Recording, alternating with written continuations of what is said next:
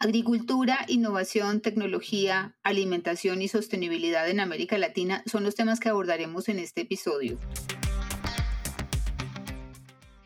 Así como no es posible hablar de agricultura sin innovación, no podemos hablar de alimentos sin tecnología y tampoco podemos hablar de la agricultura sin sostenibilidad. Hoy en día, la sostenibilidad es un imperativo y una manera de avanzar hacia una agricultura más sostenible es a través de la innovación y de las tecnologías.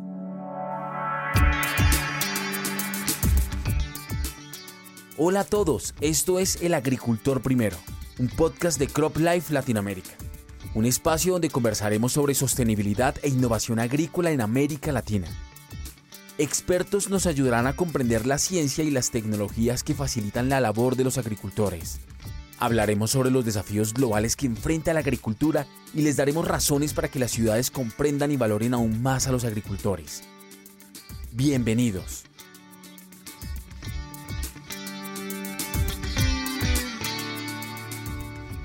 Este episodio contamos con la participación de José Perdomo, presidente de Crop Life Latinoamérica. Buenos días. Buenos días, Mónica, y un gusto estar acá con todos ustedes. Del equipo de Crop Life Latinoamérica también nos acompaña Alejandro Hernández, gerente de biotecnología para América Central. Un honor a la audiencia y esperamos que la pasen muy bien.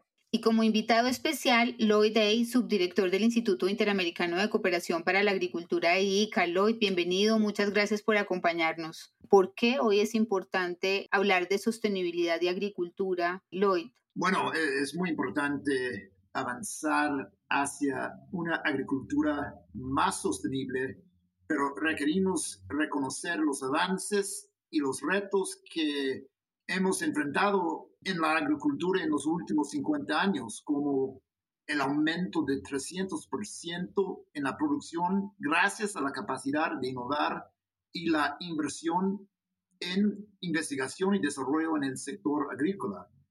Este aumento en la productividad ha generado mayor disponibilidad de los alimentos a precios asequibles, pero sin embargo estos avances han dejado una huella ambiental en la que toda la cadena agrícola debe trabajar, como la reducción de emisiones de efecto invernadero, hacer un uso más racional del agua, evitar la degradación de los suelos y proteger la biodiversidad. Entonces tenemos muchas oportunidades, pero también muchos retos. Sí, hay varios frentes que mencionaste, Lloyd, y uno es el tema económico, el tema de la productividad de la agricultura. Este número de 300% en el aumento de productividad a hoy es importantísimo, pero yo quisiera que nos proyectáramos al 2050, cuando la población va a aumentar. ¿Cómo ven ese reto desde CropLife Latinoamérica, José?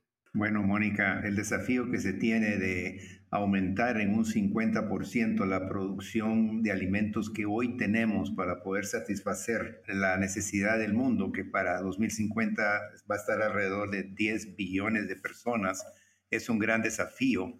Y creo yo que ahí es donde la innovación y la tecnología nos va a ayudar a mitigar los impactos que hasta el día de hoy ha tenido la agricultura conforme mejores prácticas agrícolas, más sustentabilidad y foco en usar las tecnologías que nos permitan conquistar esos desafíos, creo yo que tenemos, como decía Lloyd, un, gran desafío, pero una gran oportunidad de que realmente la, la tecnología y las buenas prácticas agrícolas vengan a no solo suplir la necesidad de alimentos creciente que tendremos en el futuro, pero al mismo tiempo de hacerlo de una manera sostenible. Sí, ese punto de poder suplir una demanda de alimentos para una población en aumento y además poder cumplir con objetivos de desarrollo sostenible como reducir o tener hambre cero en el mundo o acabar con el desperdicio de alimentos o mejorar el nivel de nutrición de las personas, hace que pensemos en las tecnologías que, que estamos usando para la producción de alimentos. Alejandro, ¿qué nos puedes eh, adelantar o comentar sobre tecnologías que hoy en día están ayudando a aumentar esa productividad de una manera sostenible. Gracias, Mónica. Y la audiencia, contarles primero eh, qué, qué es sostenibilidad, porque lo hemos dicho de manera intrínseca, pero el concepto es ya un data de los ochentas y es satisfacer las necesidades del presente sin comprometer la capacidad de las generaciones futuras.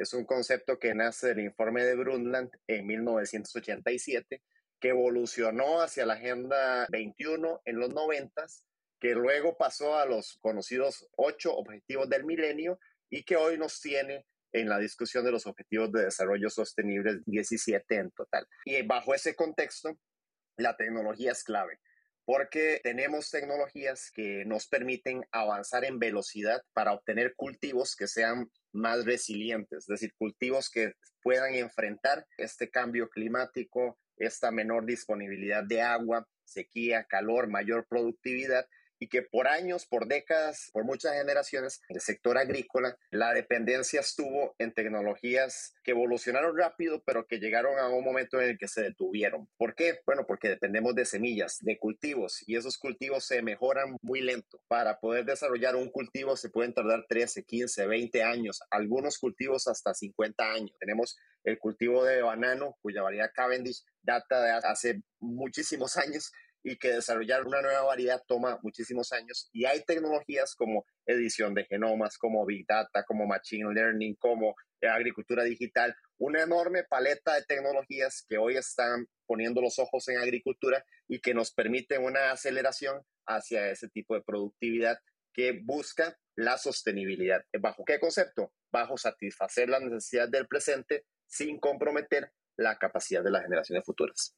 De acuerdo, es un tema que nos pasa por desarrollos científicos, inversión, por la regulación, por el uso de las tecnologías y creo que los esfuerzos en los últimos meses para hablar del tema, poner el tema en el tapete y evidenciarle el tema a las personas ha sido grande particularmente con la Cumbre de Sistemas Alimentarios, que, es una iniciativa de Naciones Unidas y fue un trabajo de, más de un año de convocar a distintos sectores de la sociedad interesados en el tema de los sistemas alimentarios, que es todo un sistema que aborda muchísimas fases de las vidas en general de las sociedades, desde la cultura, qué comemos, cómo lo comemos, cómo llega nuestra comida a nuestra mesa, cómo se produce. Esta cumbre de sistemas alimentarios tuvo más de 850 eventos de diálogos tanto de sectores públicos como privados. Participaron más de 100.000 personas. Hay más de 1.200 ideas sistematizadas y una de las organizaciones que lideraron este tipo de conversaciones, estos diálogos en las Américas, pues fue precisamente el IICA, Lloyd, ¿qué nos puedes contar de esa experiencia de la cumbre, de esa recopilación de ideas, de poder escuchar a todos los sectores, desde gobiernos, agricultores, gremios, consumidores, ONGs, en, en esa mirada única de avanzar hacia una agricultura sostenible de aquí al 2030? Bueno, muchas gracias, Mónica, para esta pregunta, porque es algo que hemos estado trabajando ya por muchos años. Antes de la convocación de esa cumbre, estábamos hablando con el sector lechero y lo de ganadería que necesitamos hacer algo para comunicar al mundo en una manera mucho mejor uh, los beneficios de ese tipo de producción. Y durante ese proceso convocaron esa cumbre. Entonces tuvimos diálogos virtuales gracias a Zoom, gracias a la tecnología moderna de comunicación con los productores de todo el hemisferio en asuntos de leche, de ganadería sostenible, de granos y, la alimentación animal, frutas y verduras, para que los productores están en el debate. Parte del problema de ese proceso de las Naciones Unidas es que los productores, las empresas, no estuvieron parte de la discusión. Y ellos han tenido discusión ya por años de la transformación de alimentación y el problema de eso es que ellos están pensando que nuestro sistema de alimentación es fallecido, que no funciona.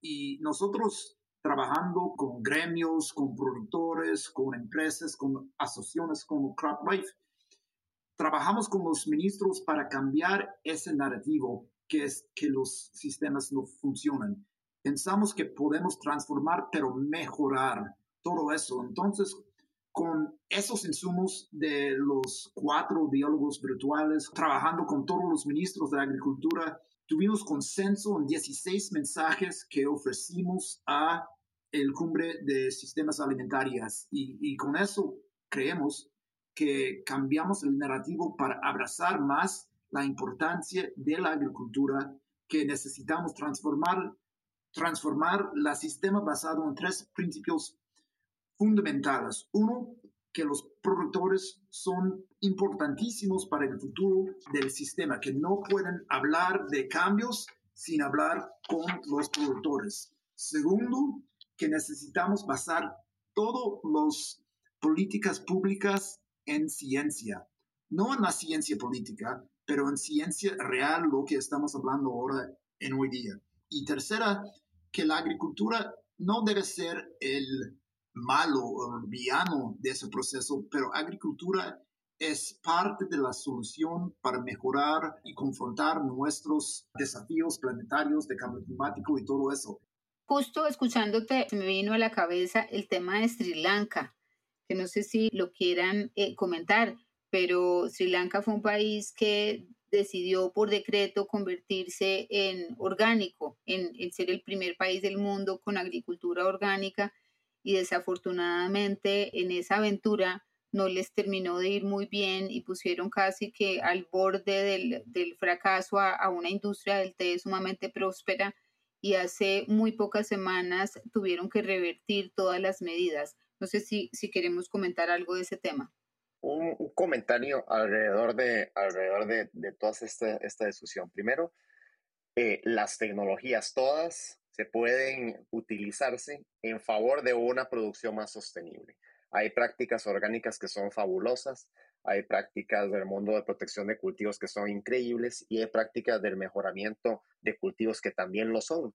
O sea, si pudiéramos enfocar nuestra producción hacia el foco máximo, que es huella carbono, huella agua, producción más cercana al consumidor, Creo que eso puede tener un impacto muy positivo a nivel de sostenibilidad, que es este, facilitar esos alimentos para nuestras necesidades hoy sin comprometer el futuro. Creo que eso es necesario para que exista ese acceso a la tecnología, como lo decía Lloyd, y no enfocarse en el sistema de producción, como lo hizo mal lo hizo Sri Lanka, que se enfocó solo en la agricultura orgánica, sino en el objetivo de producir de manera más sostenible.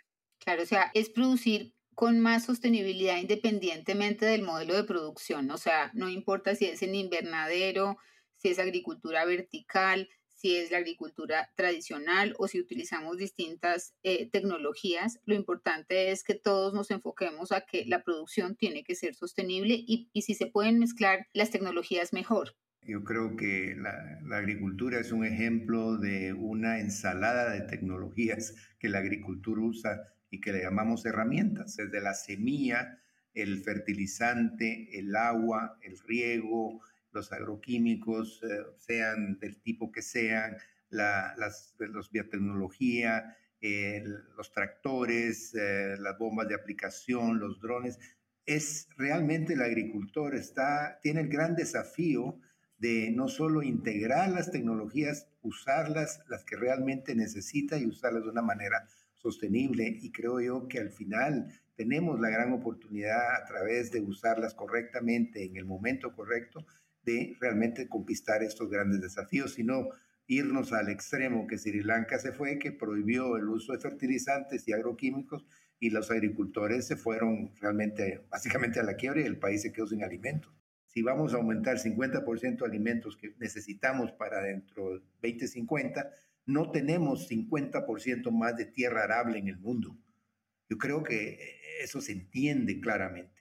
Eso quiere decir que tenemos que producir más en la, en la tierra, en el suelo que tenemos hoy dedicado a la agricultura y de esta manera asegurarnos la producción a un costo accesible para todos de una manera que sea obviamente eh, productiva y que nos permita sobrevivir los desafíos que vienen.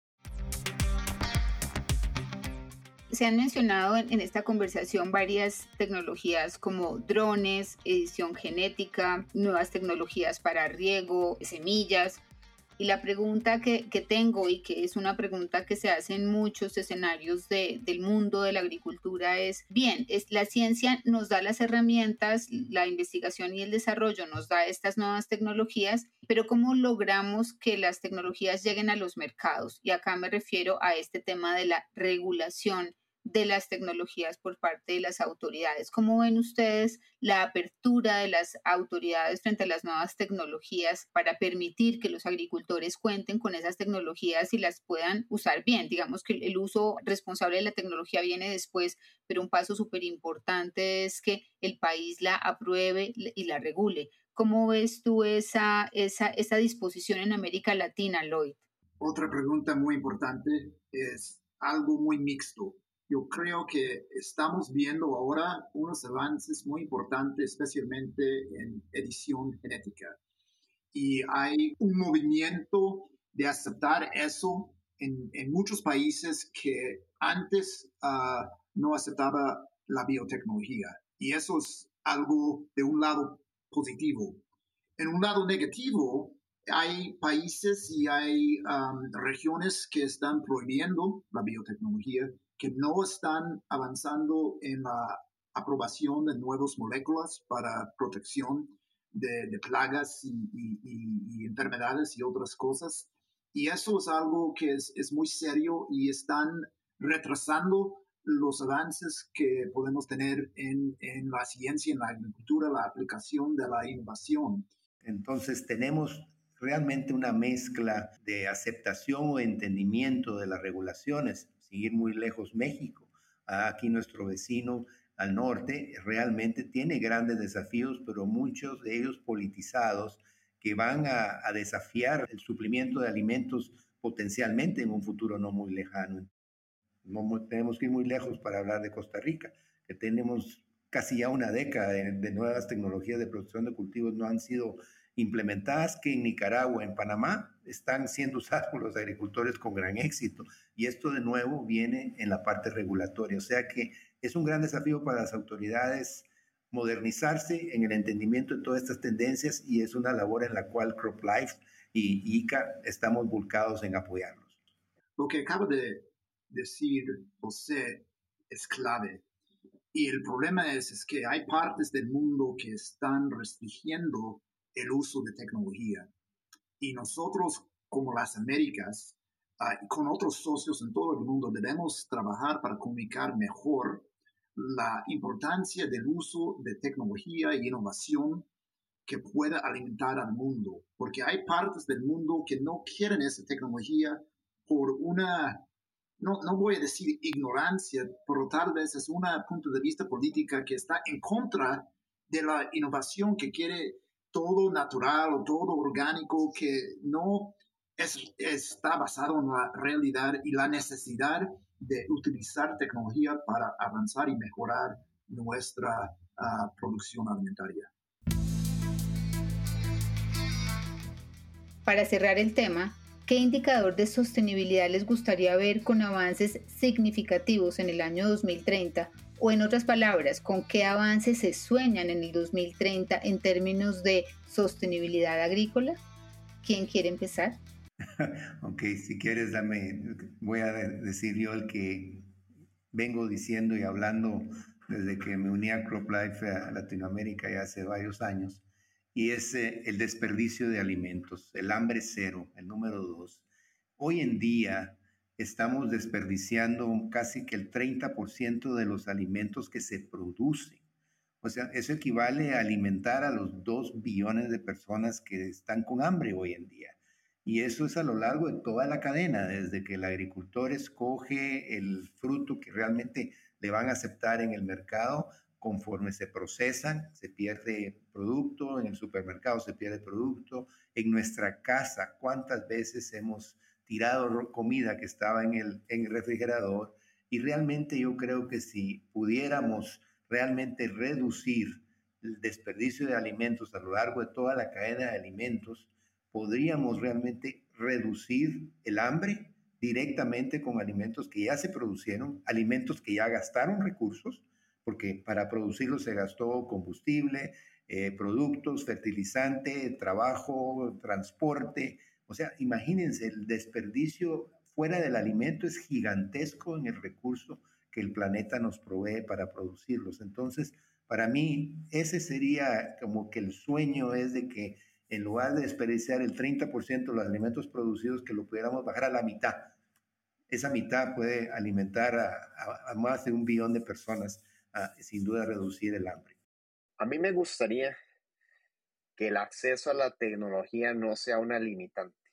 Si nuestros agricultores pudieran tener acceso a tecnologías que le permitan producir más, tener más estabilidad, ayudar a su comunidad. Yo creo que eso impactaría y radiaría a toda la zona rural, porque normalmente hablamos de la ciudad y creo que el citadino se identifica con los problemas de la ciudad, pero si lográsemos que la zona rural evolucionara, prosperara, este, mediante accesos a tecnologías, a producción, a una cercanía de esa producción de manera rural, creo que podríamos generar un desarrollo más allá de, producir alimentos, todo lo demás, de, de producir desarrollo de la sociedad fuera de la ciudad. Entonces, ese sería mi sueño, un agricultor, es este, un desarrollo rural a partir de tecnologías mixtas, cuáles todas, todas las que aporten, todas las que generen valor, no, no en un foco específico en alguna particular, sino aquella que realmente ayude hacia los objetivos que buscamos como humanidad, no menos, mm, menos huella de carbono, menos agua, más producción.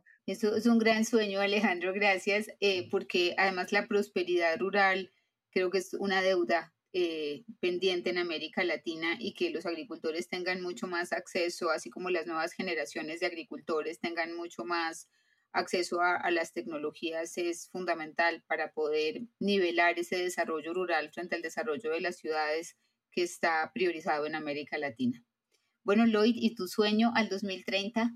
Tenemos la tecnología, tenemos la, la la, habilidad de ayudar a los productores pequeños tener acceso a la tecnología para mejorar su ah, cosecha. Y no es solamente las semillas, es los drones, es los, la agricultura digital, es la irrigación. Tenemos la oportunidad de cambiar la agricultura familiar en las Américas con acceso a innovación y tecnología y herramientas para mejorar su vida. Eso es un gran desafío, pero podemos hacerlo.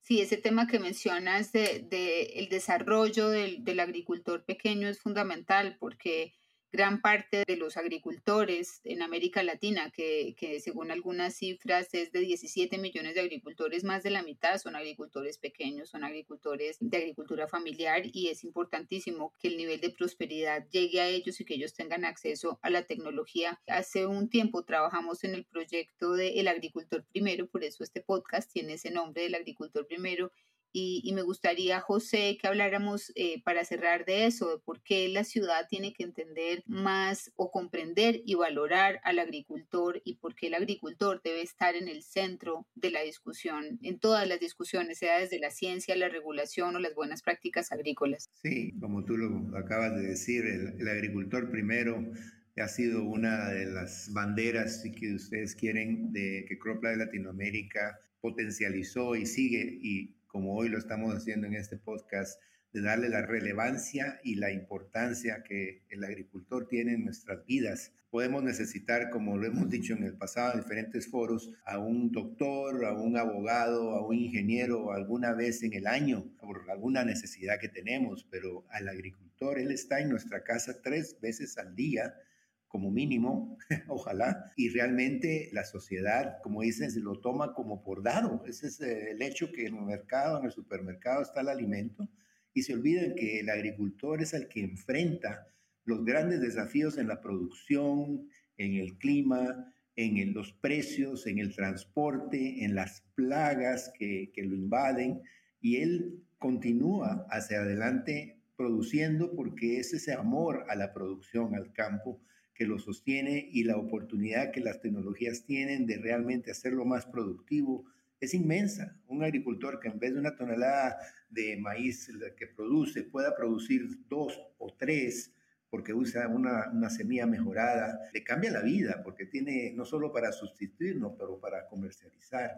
Entonces, eh, eh, realmente necesitamos apoyar al pequeño, mediano y gran agricultor igual para que puedan desarrollar la gran capacidad de producción que tiene esta región en las Américas y al mismo tiempo dar la oportunidad a que las ciudades entiendan ese, ese beneficio que cosechan todos los días y apoyen las políticas agrarias de los países, que apoyen a este agricultor a ser más productivo y, como hemos dicho en el pasado, que la tecnología fluya hacia ellos porque está disponible ya. Es cómo llevarla y cómo poder así, vía los, las agencias extensionistas de los países, que puedan darle la educación necesaria para que las use correctamente. Entonces, para nosotros, el agricultor es primero, será siendo primero dentro de 50 años, como lo ha sido a lo largo de nuestra historia. Bueno, pues muchas gracias. Es una conversación amplia, extensa. El tema nos daría para mucho más tiempo, pero ya llegamos a nuestro final, así que les agradezco a los tres, muy especialmente a Lloyd por tu tiempo, por tus aportes, Lloyd.